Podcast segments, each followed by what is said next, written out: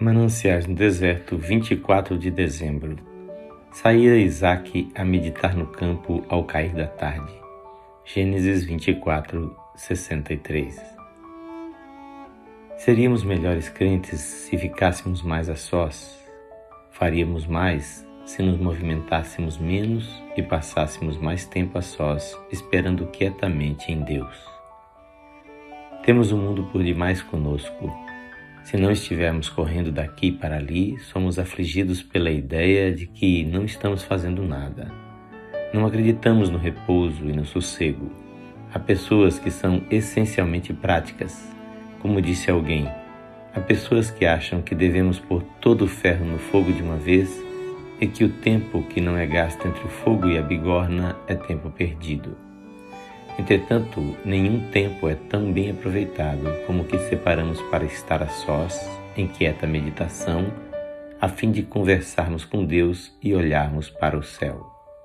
Nunca será demais termos esses momentos à parte na vida, horas em que a alma está aberta a qualquer toque suave de pensamento ou influência que Deus nos queira mandar. Nesses dias difíceis, formemos o hábito de dar domingos à nossa mente momentos nos quais ela não faça trabalho algum, mas simplesmente esteja quieta. Olhe para cima e se estenda diante do Senhor como o velo de Gideão para ficar embebida do orvalho do céu.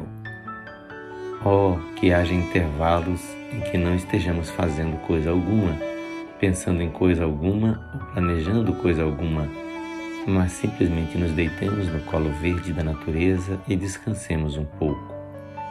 O tempo passado assim não é tempo perdido. Não podemos dizer que o pescador está perdendo tempo quando está consertando as redes, nem tampouco o ceifeiro quando emprega alguns minutos em afiar a cegadeira. Os homens da cidade não terão coisa melhor a fazer do que seguir o exemplo de Isaac e, sempre que possível, sair da febre e correria da vida e ir ao campo. Para quem está cansado no meio do calor e ruído, barulho e correria, Comunhão com a natureza é uma coisa muito boa. Exercerá uma influência calmante e revigorante. Uma caminhada pelo campo, um passeio pela praia ou pela campina florida pulgará da fuligem a sua vida e lhe fará o coração bater com nova alegria e esperança. Que o Senhor Jesus abençoe a sua vida e a sua família.